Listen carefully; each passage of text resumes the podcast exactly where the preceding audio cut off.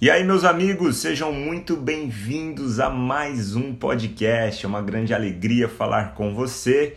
Eu me sinto muito honrado e privilegiado de ter sido alcançado por Deus e de alguma forma poder cooperar com aquilo que Ele tem feito na nossa geração. Uh, isso porque quando eu olho para a história da igreja e eu vejo grandes homens e mulheres que ele levantou para anunciar o evangelho, para que ele chegasse até aqui, uh, eu sou muito inspirado com a vida de cada um deles, mas ao mesmo tempo é gerado em meu coração um senso de responsabilidade muito grande.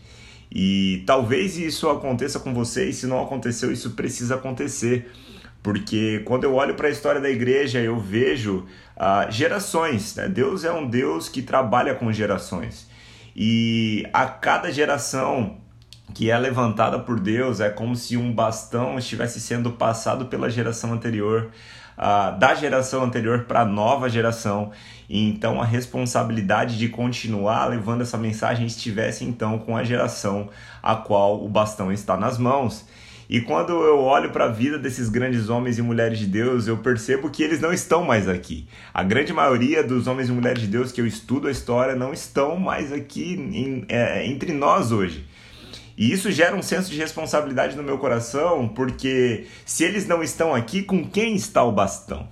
E a grande verdade é que o bastão está nas nossas mãos. E talvez isso faça você olhar para si mesmo e dizer: Mas eu, eu, eu sou tímido demais para pregar o evangelho. Eu, eu não tenho coragem nem de orar para o enfermo. Como é que Deus vai me usar para fazer alguma coisa nessa geração? E a grande verdade, e é sobre essa verdade que eu quero falar com você, é que o evangelho nunca foi sobre o que o homem foi capaz de fazer, mas sobre o que Deus é capaz de fazer. E isso muda tudo. E na verdade foi só por causa disso que o evangelho pôde chegar até aqui. E a Bíblia nos prova isso em vários momentos, e um deles é quando Pedro e João são confrontados pelos líderes religiosos da época, que Jesus ah, já havia ascendido aos céus, a igreja, o Espírito Santo já tinha vindo, aqui é o início da história da igreja. É, Pedro e João estavam pregando o evangelho, curando os enfermos, eles estavam verdadeiramente virando o mundo de cabeça para cima, e aí, com medo da grande influência que os discípulos de Cristo estavam ganhando por causa daquilo que eles estavam fazendo em meio ao povo. Ah, os líderes religiosos confrontam diversas vezes Pedro e João. E em uma delas, no meio de ah, ah um, um, questionamento, no meio de um confronto, ah, para que eles parassem de anunciar o evangelho, um dos líderes religiosos se levantam no meio deles e diz assim lá em Atos, ah, no capítulo 5, versículo 35: Israelitas, cuidado com o que planejam fazer a esses homens. Algum tempo atrás surgiu um certo Teudas que afirmava ser alguém importante. Umas 400 pessoas se juntaram a ele, mas foi morto e seus seguidores se dispersaram e o movimento não deu em nada. Depois dele, na época do censo, apareceu Judas, da Galiléia, que fez muitos seguidores. Ele também foi morto e seu grupo se dispersou. Portanto, o meu conselho é que deixem esses homens em paz e os soltem. Se o que planejam fazer é meramente humano, logo serão frustrados. Mas, olha só, repara nisso, versículo 39. Mas, se é de Deus, vocês não serão capazes de impedi-los.